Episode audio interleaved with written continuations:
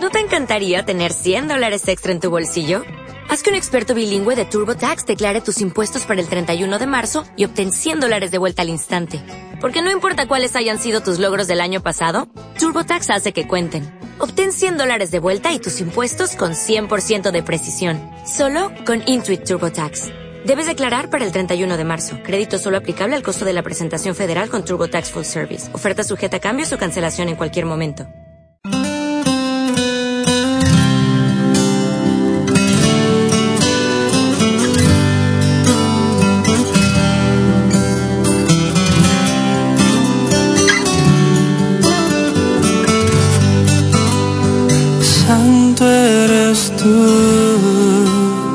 Santo eres tú, santo eres tú, santo, santo eres tú, santo eres tú. Buenas tardes, queridos hermanos, estamos aquí en Radio Católica Internacional. Es una bendición para nosotros el día de hoy que está alguien bien especial para aquí, para nuestra parroquia de aquí del Santísimo Sacramento que, y de la capilla de San José, que ahorita él se va a presentar, nos va a decir cómo se llama, de dónde es, y nos va a compartir un poquito su vocación.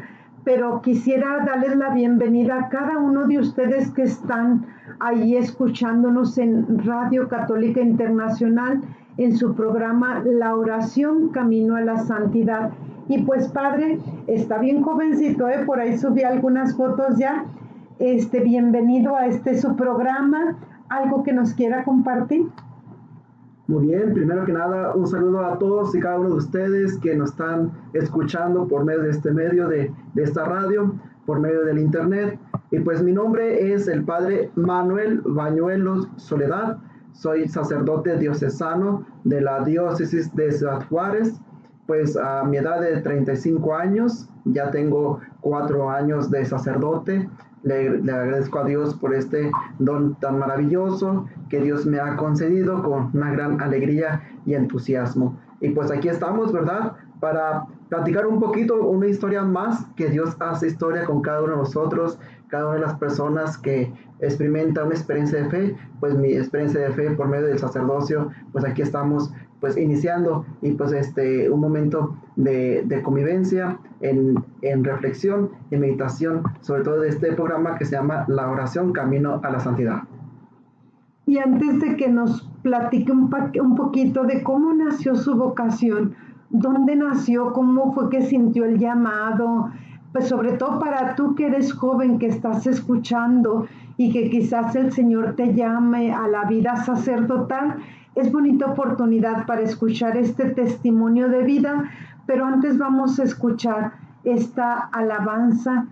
Llévame a llevar tu mensaje.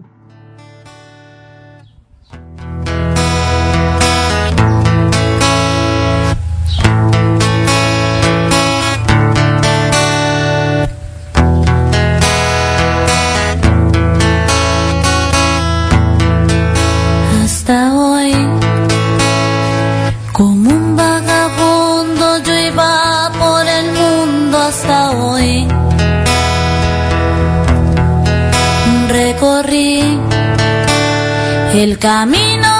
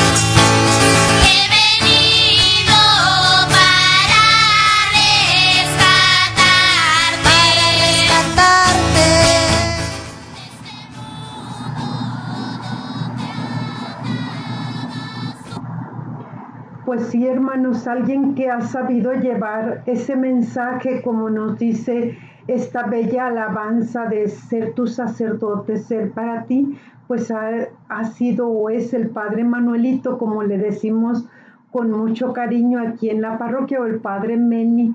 Ya ven que nuestro idioma es muy rico. Gracias, Lidia Bonilla, por estar ahí en sintonía. José Miguel Vargas, a Rocío y a cada uno de ustedes que están ahí presente. Y pues al igual que yo han de estar bien ansiosos ya así con esos deseos de saber cómo fue que lo llamó, han de saber que él era santo desde que desde chiquito, dice su mamá que no, no se crea padre, sí, ahorita nos va a ir a contar. Yo apenas lo voy conociendo aquí en la parroquia, pero lo poco que lo veo es una sonrisa muy bonita, transmite mucha paz y, también este, se le ve esa entrega.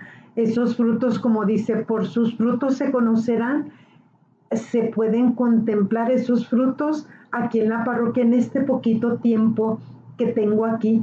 Dios me ha concedido convivir con sacerdotes muy santos, pero ya él que nos platique cómo fue que sintió ese llamado, cómo fue si entró en crisis, si se decidió desde el primer momento, si tuvo novia, si estaba estudiando, como luego dicen por ahí, cuéntenoslo todo. Muy bien, pues me da mucho gusto de compartir mi experiencia vocacional, ya que esta experiencia lo tengo muy grabado en mi corazón y cada vez lo recuerdo cuando estoy en un momento de dificultad, de miedo, y pues me hace recordar de que pues eh, hay miedos que hay que enfrentarlos y que Dios nos va acompañando para enfrentarlos y hacer lo que corresponde. Bueno, pues primero que nada, pues como les decía, soy de Ciudad Juárez y pues yo era pues un niño cualquiera, cualquier persona que pueden conocer así regular, pues yo entré a hacer el catecismo junto con unos primos y algunos vecinos, pero quizás varios niños se aburren del catecismo, no les gusta, pues así, algo así me pasó a mí. Yo llegó, yo, para mí llegó un momento de que no me gustó el catecismo, estaba pues eh, chiquillo, pero en cierta manera pues ya decidí mejor estar en mi casa que estar en el catecismo.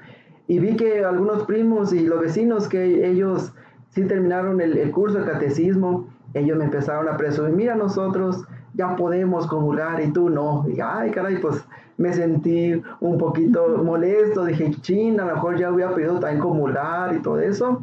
Y pues me animé el siguiente curso, entrar al, al curso de, de este catecismo. Y pues me acuerdo de mi catequista, ¿verdad? la catequista se llama Raquel, ella ahorita se encuentra en Estados Unidos ya residiendo ahí, pero era una muchachita de 15 años, era de la más jovencita de las catequistas, y pues este, pues yo recibí pues este catecismo. Ya después de, de, hacer mi primera comunión, ¿verdad? Pues este, realmente me sentí muy contento y mi párroco por aquel entonces era el padre José Daniel, José Daniel Payán de la parroquia Asunción de María. él invita a los niños de aquel entonces, ¿quién quiere ser monaguillo? Anótese allá atrás eh, de la puerta de la parroquia para que pues, sean monaguillos. Y pues yo ¿verdad? muy contento de que ya recibí a Cristo, muy contento de estar al- alegre, de estar ya pues cumpliendo una meta, pues me animé a ser monaguillo. Pues llega el día de la reunión y me acuerdo que ese día era sábado, ¿verdad? Para reunirnos con, con el sacerdote, todos los monaguillos. Y pues ya a mí me daba mu- mucha flojera ir. Dije, no, mejor ya no voy, mejor no quiero ir. Pues mi mamá estaba lavando ahí la ropa y pues me decía, oye, oye, ¿no vas a ir al, allá al catecismo con el padre que ya son para monaguillos? Y dije, oh, sí es cierto, pero yo sabía que tenía que ir. Y le dije, no, mamá, no voy a ir, siempre no voy. Y me dice mamá, ¿y por qué te apuntas a lugares donde no vas a ir? Y ya, y ya sí me quedé triste, ¿verdad? agüitado. Y dije, ay, caray, ya me regañó mi mamá. Y ya no me sentía a gusto en la casa. No, pues ya mejor voy a la reunión de monaguillos.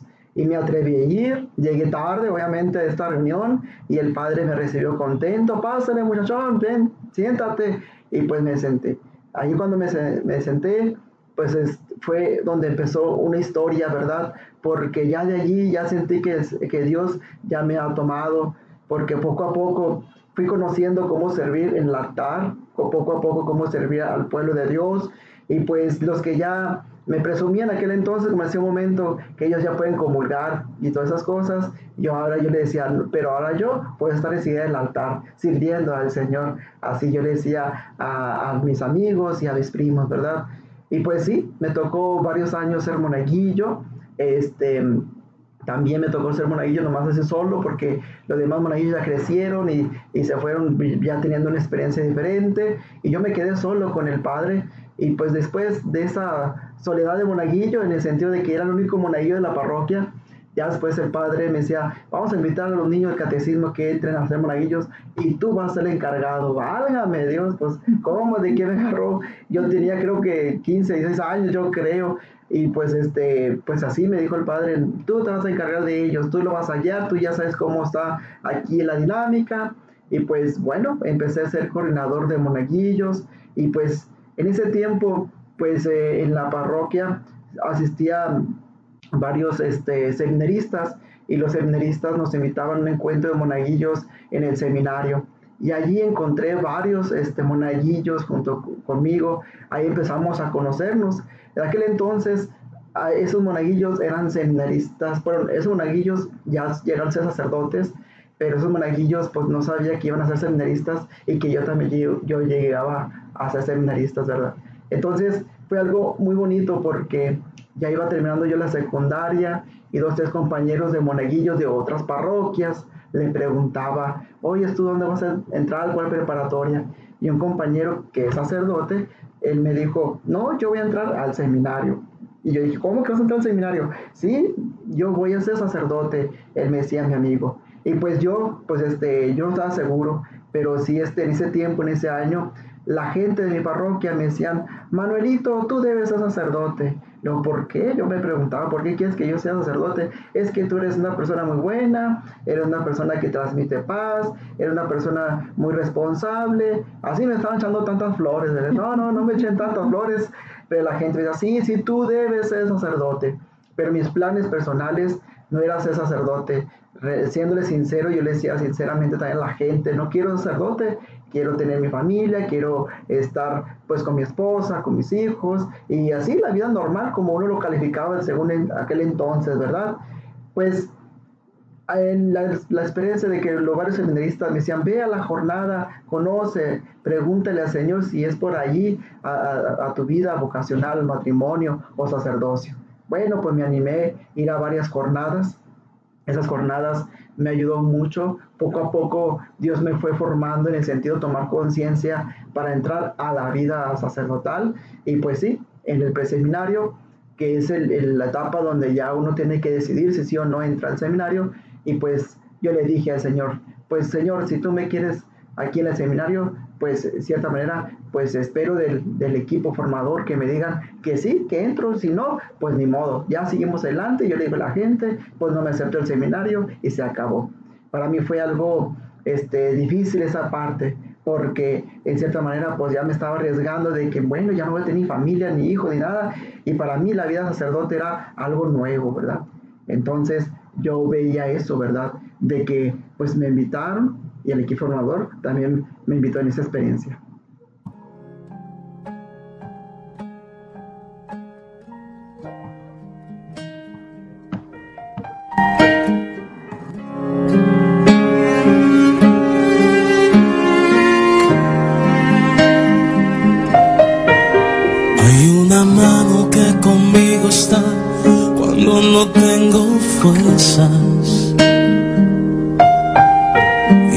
Pensarlo me ha de levantar cuando llegan las pruebas. Hay una mano que ayudó a Moisés y el mar lo dividió en dos. Y es la misma que hoy me acompaña, es la mano de Dios. Hay una mano que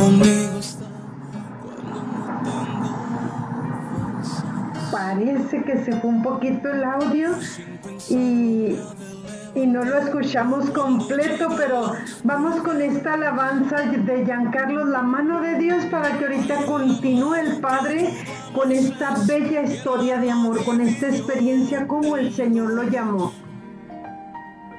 Y es la misma que hoy me acompaña, es la mano de Dios, es la que me sostiene cuando voy a caer, es la que a mí me mueve para obrar con poder, la que me alcanza y nunca falta, me mueve con poder, es la que me sostiene cuando voy a caer, es la que a mí me mueve para obrar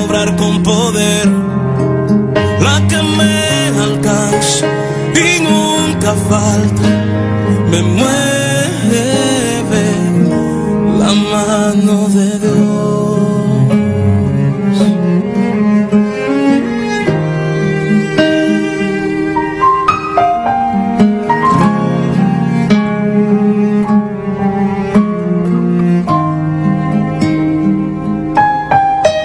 Hay una mano que conmigo está cuando no tengo fuerzas. Sin pensarlo me ha de levantar cuando llegan las pruebas. Hay una mano que ayudó a Moisés y el mar lo dividió en dos. Y es la misma que hoy me acompaña, es la mano de Dios, es la que me sostiene cuando voy a caer, es la que a mí me mueve para obrar con poder, la que me alcanza y nunca falta me mueve con poder, es la que me sostiene cuando voy a caer, es la que a mí me mueve para obrar con poder,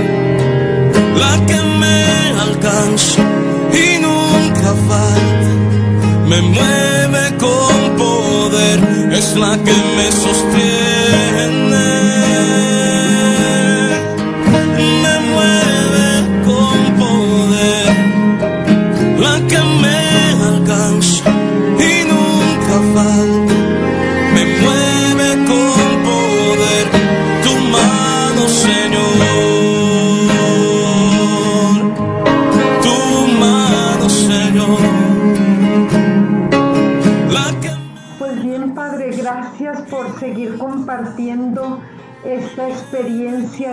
historia de amor que al igual que como llamó a Pedro, a Santiago, a Juan, pues también a usted lo ha llamado en, en esta vida hacia el seminario, hacia, hacia ser sacerdote.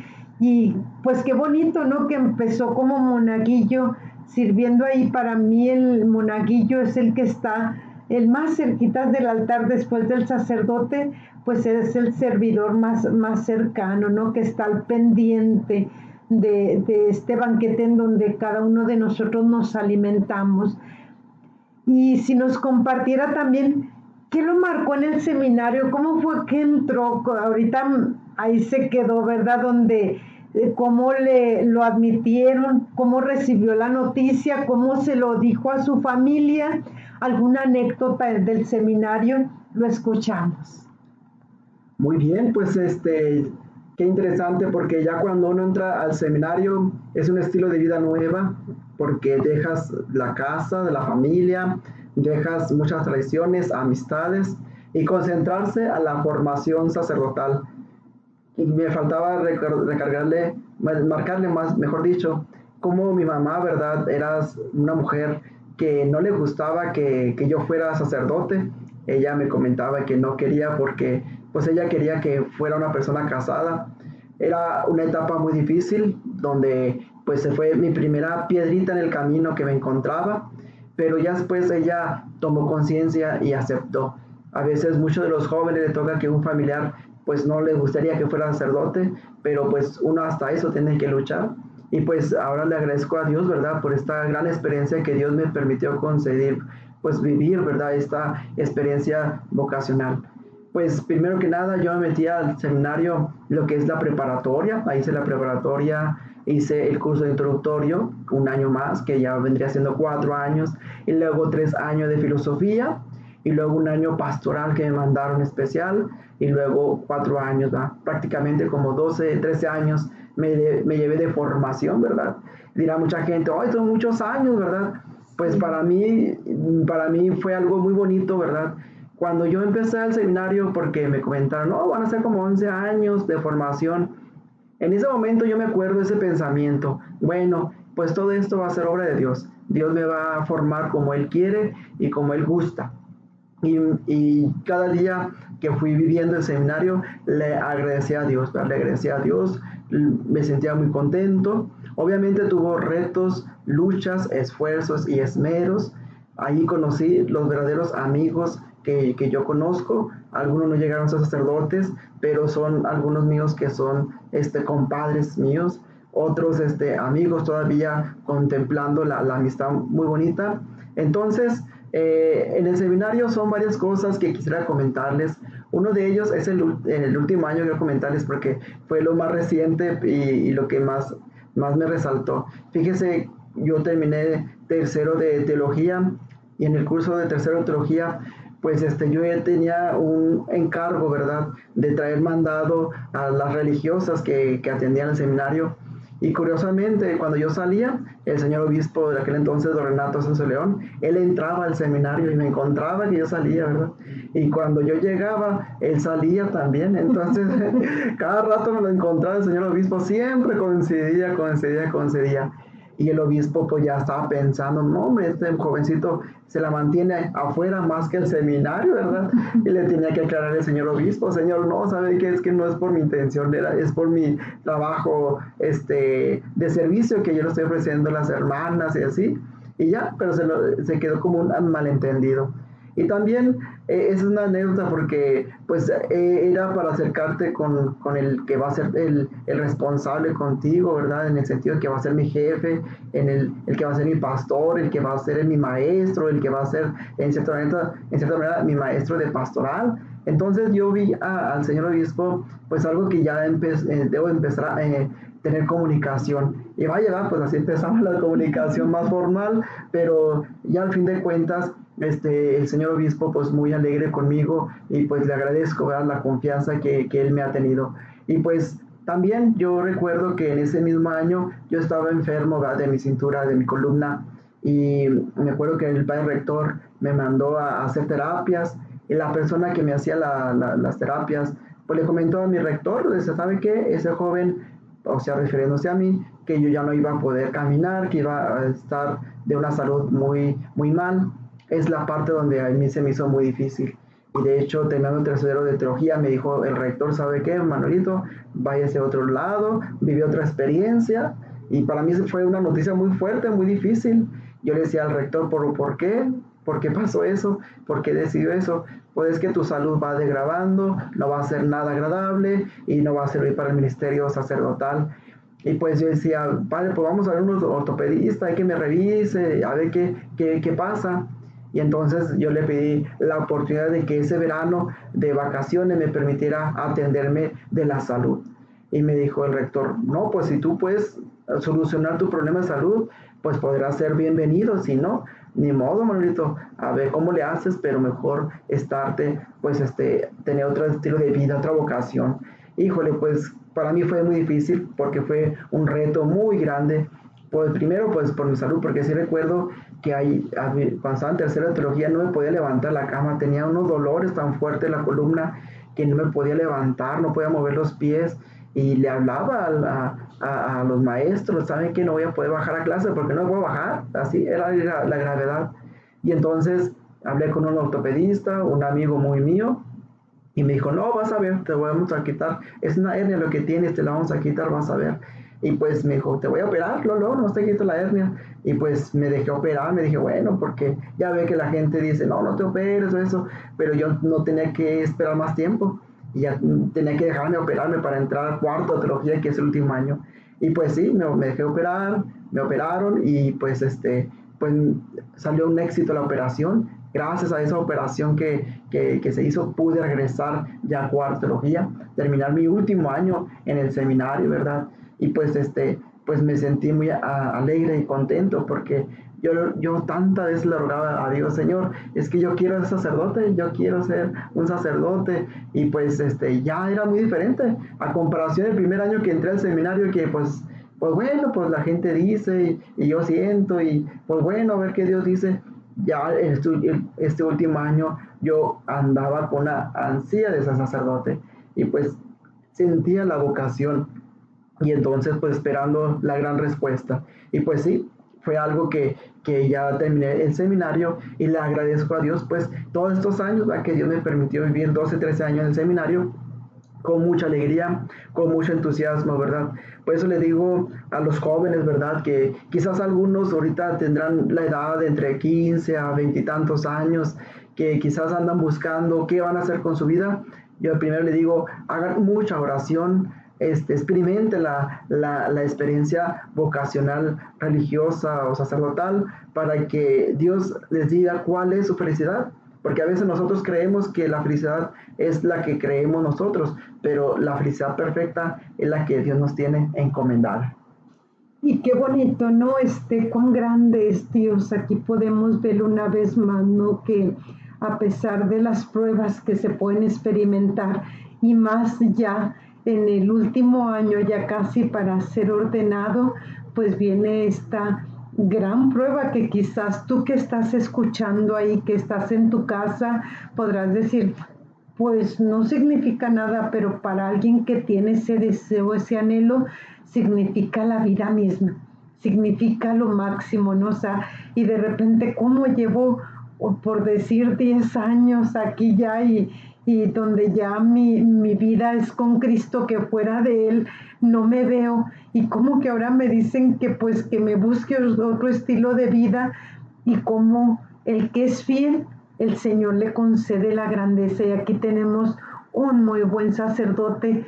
Gracias Padre por no decir que no a la primera, sino por luchar por aquello que usted anhelaba, por aquello que esperaba. Muchas gracias. Vamos a escuchar esta alabanza de Carlos y al mismo tiempo les pido que donde estés, ora por tu sacerdote de tu comunidad y oremos también por el Padre Manuelito para que el Señor le conceda seguir siendo fiel hasta la muerte.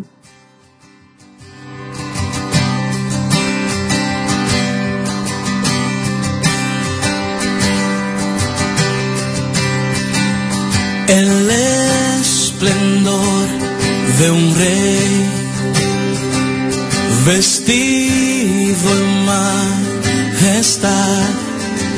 La tierra alegre está, la tierra alegre está. Él brilla con su luz, venció la oscuridad y tiemblan a su voz, y tiemblan a su voz. Cuán grande es mi Dios, cántalo, cuán grande es mi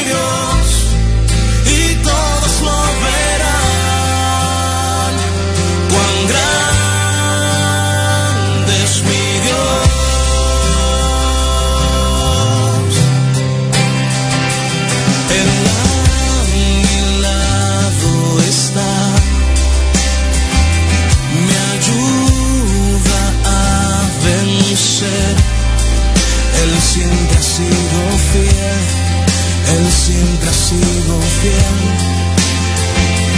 La Trinidad de Dios, Padre, Hijo, Espíritu es cordero y león, es cordero y león. Cuán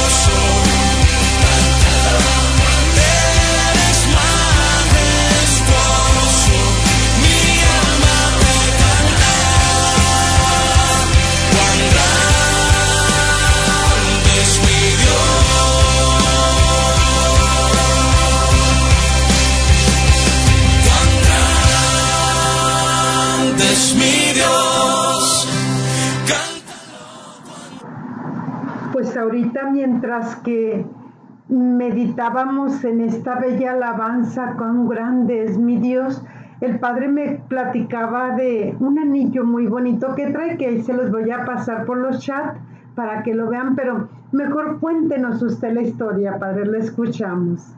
Bueno, le voy a contar la historia de este anillo, ¿verdad? Porque para mí es muy significativo, se lo voy a explicar por qué.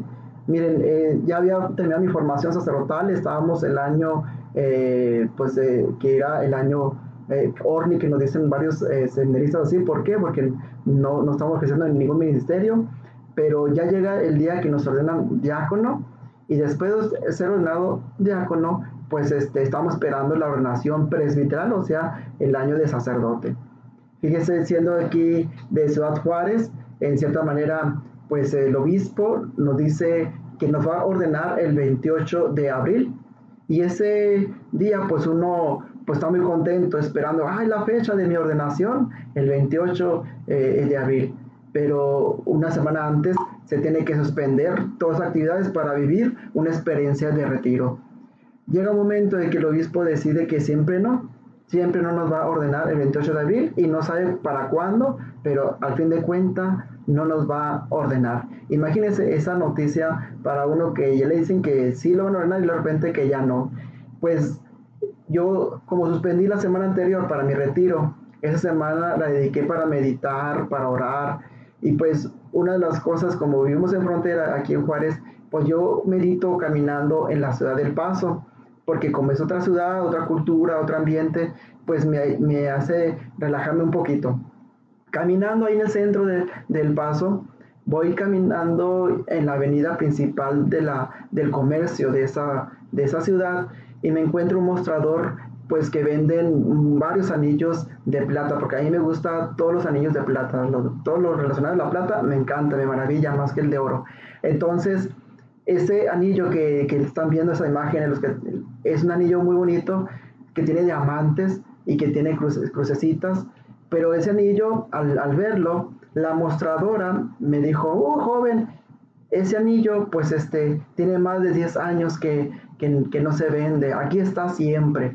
Y, y, porque yo pregunté por ese anillo, a ver, muéstrame ese anillo, porque yo la miraba, lo miraba y lo miraba, y es lo que ella me expresó. Ese anillo ya tiene 10 años aquí y no se, no, no lo lleva nadie. Y está bonito, padre, está bonito, pero no me decía padre, ya me decía joven, pues ya me entregaba ese anillo y lo miraba y después de, de, mirarlo tantas veces, dije, ay, está muy grandote para mí, está muy grandote para la mano, que yo tengo una mano delgadita. Y pues bueno, no, pues lo dejé en el mostrador. Y entonces ella me, me pregunta, ¿qué es usted? ¿Está estudiando? Le dije, no, soy diácono.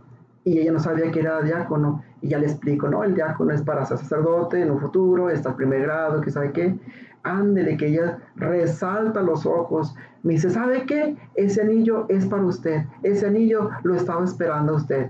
Y fíjese, pues me, me impresionó mucho. Pero dije, no, esta mujer lo quiere vender, ¿verdad? Ese, ese anillo, dije, de alguna manera lo quiere vender.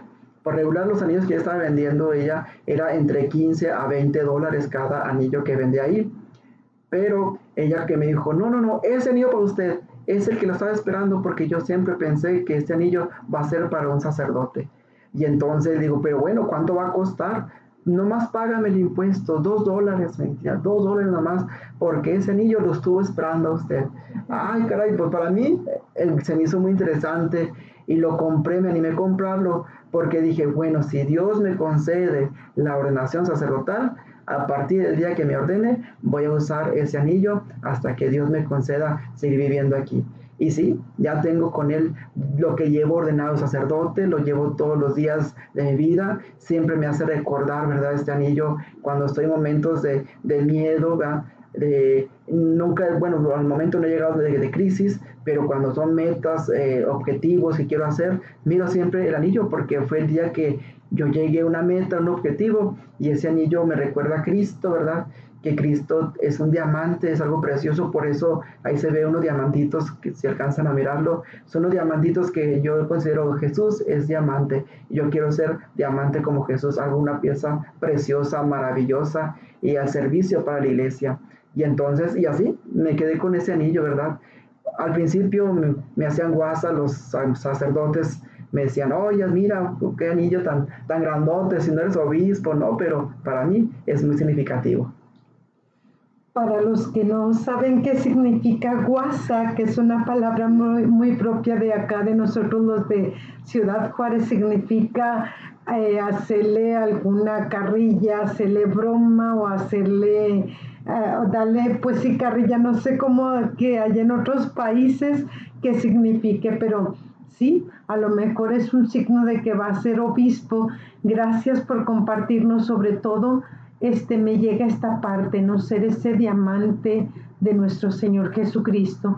Y sí, el sacerdote es el mismo Cristo aquí en la tierra. Y ahorita vamos a escuchar esta otra alabanza para luego nos va a explicar un poquito el Padre cuál es su ministerio, en qué trabaja, puesto que a veces dicen, no, los padres que no hacen nada y a veces, híjole, es mucho el, el, trabajo que realizan, pero ahorita después de esta alabanza nos va a continuar explicando.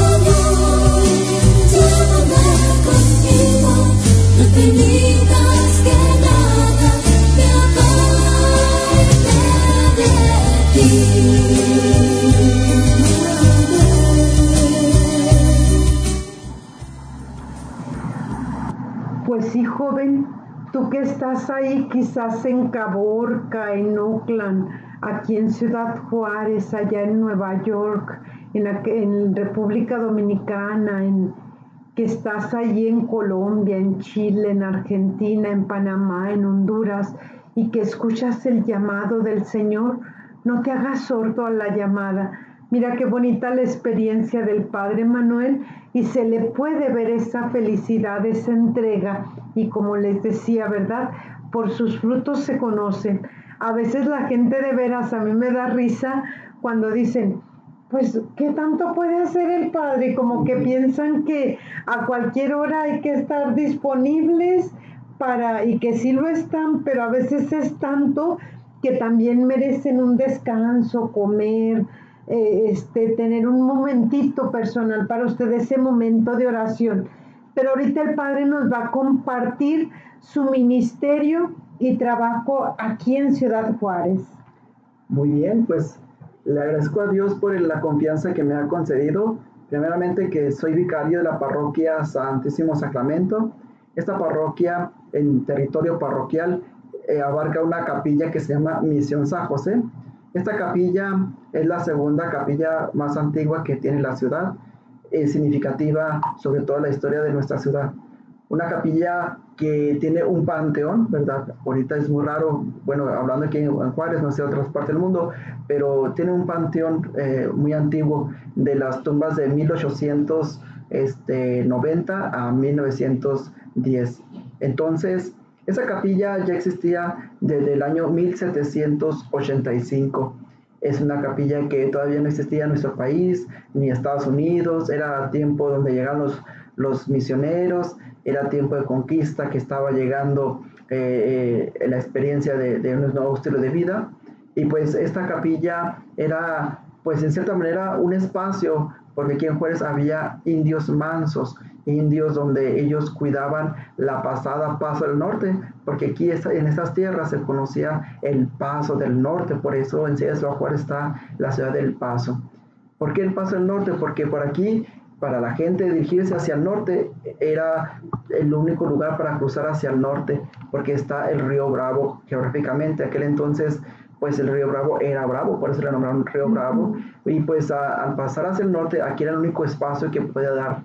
Pero para ello nuestra capilla se llama mm, Misión San José porque ya teníamos la misión de Guadalupe y la segunda capilla pues se hizo a, ahora el santo patrono, ¿verdad? A San José.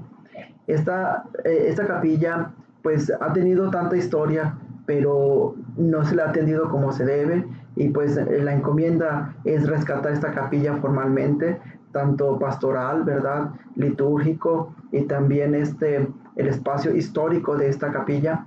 Y pues no sabía que me iba a tocar rescatar esta capilla. Yo recuerdo que cuando era niño pasé, la vi, pero nunca imaginé que iba a ser encargado de ella. Y fíjese, pues ya soy encargado de ella. Grandes retos para esta capilla. Primero que nada, pues este, está, estaba ubicado, en cierta manera, está ubicado en un vado que cuando llueve se inunda toda se llena de agua eh, dentro la- del templo, en los patios, en el panteón, todo, todo, todo se llena de agua.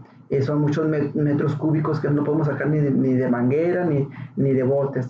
Y entonces se tiene que trabajar mucho, trabajando con el gobierno, hablándole, insistiendo que es muy difícil para que el gobierno uno le haga caso. Entre ellos se cambió el drenaje pluvial, ¿verdad?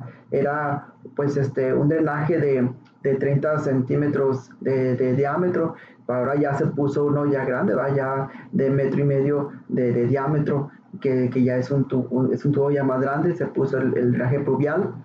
Después de allí, la parte de enfrente donde se metía el agua, donde era pues puro este, barandal, se hizo una barda para que no se metiera el agua, ¿verdad? Y entonces, ya después de ello, el piso exterior de la capilla, le cambié los niveles para que se dirigiera hacia atrás, porque atrás puse un pozo de absorción, ¿verdad? Entonces, eso fue un trabajo junto al gobierno, ¿verdad? Y, y, pensando en la, la, gran preocupación para llevar a cabo esta salvación de esta capilla histórica de nuestra ciudad. Y entonces, pues ya ahora sí, ya, ya, me puedo concentrar de construir salones, ya puedo construir varias cosas, ya que el agua ya se pudo quitar, ¿verdad? Y, y la vida pastoral, ¿verdad? Porque pues para reunir los jóvenes, ¿dónde? ¿En qué salón? Pues ya va a haber salones, para, para lugares de oración y todas esas, esas cosas que son muy importantes. Ya tengo cuatro años ahí como responsable, pero me siento agradecido porque, pues en cierta manera, pues son cosas que eran imposibles, ¿verdad? Que a mí me gustan los retos, que yo veo imposibilidad, pero para mí, con la paciencia, si llegamos a la meta y pues algo que, que me siento contento, muy feliz de, de esta capilla, de haberla recuperado. Es una capilla que mucha gente cuando lo visita a Juárez o estudiante de esta ciudad, este, van y visitan esta capilla, se siente una paz, una tranquilidad, no sé, o sea, nos transmite el tiempo cuando fue construida esa capilla. Eh, yo, a mí me gusta orar mucho en esa capilla porque este, nos transmite paz, nos transmite oración, nos transmite esta alegría del, del alma donde uno quiere descansar y pues le, le, he tomado mucho amor a esta, esta capilla. Y pues quiero dar mucho trabajo porque llevarlo a cabo, ¿verdad? Pues de hecho vamos a tener un evento, ¿verdad? En el día primero de, de noviembre, ahí vamos a festejar el, los, los santos difuntos. Como decía, tiene un panteón. En este, en ese panteón nosotros los adornamos a estos difuntos, ¿verdad? Que, que son las primeras personas que dieron formalidad de, de, de formar una ciudad. El señor Inocente Ochoa, el que fue que recibió al presidente de México de aquel entonces, al presidente Benito Juárez, y así sucesivamente. Qué interesante, pues vemos a esta capilla, ¿verdad? Si gustan, ahí los que tienen la imagen pueden ver esa, esa fiesta que, que tenemos, ¿verdad? hemos puesto este adorno de, de, las tumbas que tenemos ahí, eh, ponemos música, ponemos teatro, y es muy, muy bonita esta gran experiencia. Y también el día de San José, el marzo, eh, el 19 de marzo hacemos su fiesta patronal. Estamos muy contentos. ¿Por qué? Porque poco a poco se va acercando mucha, mucha gente, ¿verdad? Esta fiesta tan importante que, que llevamos todos juntos. Entonces, pues es una capilla pequeñita, pero para mí es muy grande. ¿Por qué? Porque tiene mucha historia para nuestra ciudad. Y así, pues este, celebramos estos días de los fieles eh, eh, difuntos y también, ¿verdad? también como iglesia también nos estamos acercando a las fiestas de, todo, de todos los santos, ¿verdad? que es una fiesta muy bonita que todos debemos de recuperar esta celebración de todos los santos. ¿Por qué? Porque Dios nos invita a ser santos. Dios nos invita a dar todo lo que podemos dar nosotros. ¿verdad? Yo me acuerdo que un sacerdote me decía, Margarito, si no llegas cansado a la, a la, casa es porque no hiciste nada. Así que hay que cansado y cansarnos, dar en el sentido, dar lo mejor hacia Dios. Pues gracias, este, hoy se nos ha ido el tiempo muy rápido, bueno, al menos a mí ya se nos acabó el tiempo, va a continuar mi querido hermano José Miguel Vargas con la novena al Divino Niño para que no se vayan, para que sigan en en sintonía en esta, en, continuando con esta oración. Estuvimos en su programa La oración Camino a la Santidad. Gracias por abrirnos las puertas de su corazón. Gracias, Padre, por, por esa sencillez, por compartirnos esa experiencia de Dios. Gracias por haberle dicho sí al Señor y que ojalá surjan jóvenes valientes que le digan sí al Señor. Y si tú estás en otra parte y no puedes este, venir a la fiesta, pues te puedes unir en la oración también. Pero si estás aquí en Ciudad Juárez, te invitamos a venir a ver los altares tan bonitos que hacen, el folclor que hay. Es, es, muy bonito, me decían las hermanas que el año pasado hicieron el altar a, a la familia, a Tintán, a Tintán, y que estuvo la familia de Tintán. Así que hoy pues a lo mejor se la van a hacer a Juan Gabriel, ¿verdad? Que es de por, de por aquí, de esta tierra. Así que te esperamos ahí el día primero de noviembre, Dios mediante, a celebrar estas dos fiestas, el Día de los Difuntos y el Día de Todos los Santos. ¿Y de a qué horas a qué horas va a ser, padre? Como que va a haber por ahí, a ver si nos abre el apetito. Sí, mire, va a empezar a las 6 de la tarde, eh, va a haber comida mexicana, va a haber este, eh, gorditas, enchiladas, eh, tamales, champurrado, este, un poquito de pozole y también donas y pan de muerto y pues este, música artística eh, de gente de aquí de Juárez. Nos encontramos atrás de, eh, de, de un centro comercial, ¿verdad? Que, que, que está atrás de la avenida López Mateos y Oscar Flores, ¿verdad? Esa eh, está en el Camino Viejo San José, atrás de, de Soriana López Mateos. Pues gracias, gracias Oneida que también está ahí en sintonía. Muchas bendiciones y nos despedimos con esta bella alabanza de bendición en bendición y con esa señal bajada del cielo. Bendiciones y que Dios les siga bendiciendo a cada uno de ustedes, a sus hogares, a ti que estás ahí, a ti que quizás este, no sabes qué hacer con tu vida, pregúntale al Señor y el Señor te va a dar la respuesta.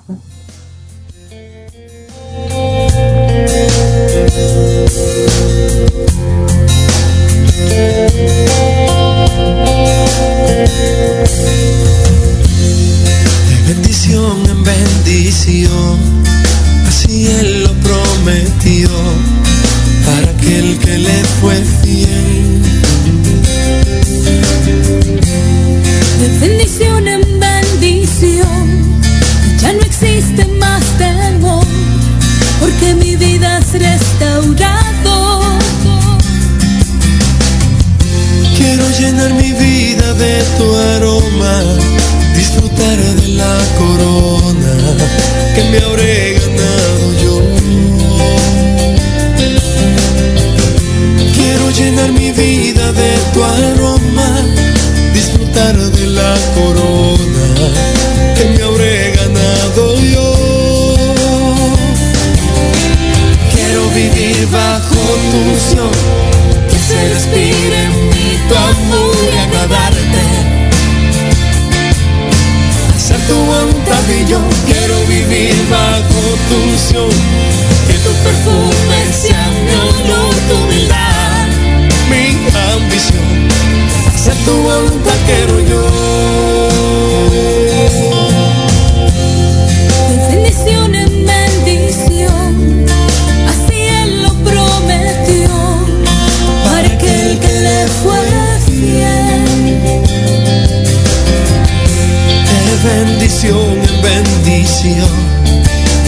Existe más temor porque mi vida es restaurado. Quiero vivir bajo tu unción que se respire en mí tu amor y agradarte. Hacer tu voluntad y yo quiero vivir bajo tu unción que tu perfume sea mi honor, tu voluntad y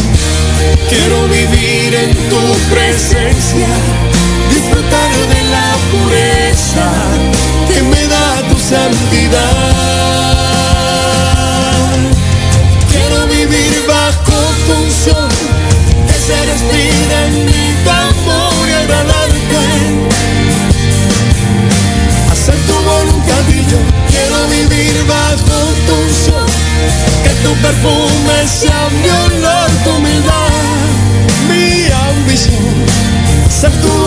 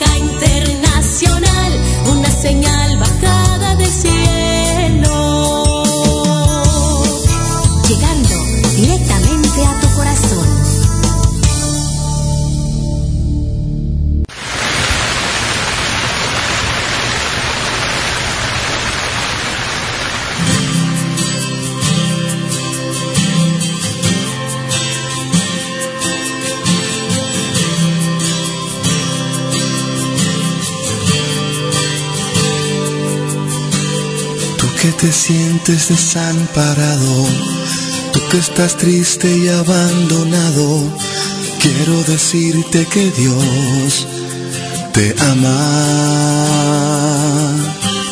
Tú que te sientes ya cansada de andar por el mundo y no encontrar nada, quiero decirte que Dios ama tu alma. Confía en Dios, confía en Dios y ya verás tu vida cambiar. Confía en Dios, confía en Dios y ya verás la luz en ti brillar. Confía en Dios, confía en Dios y ya verás tu vida cambiar. Confía en Dios.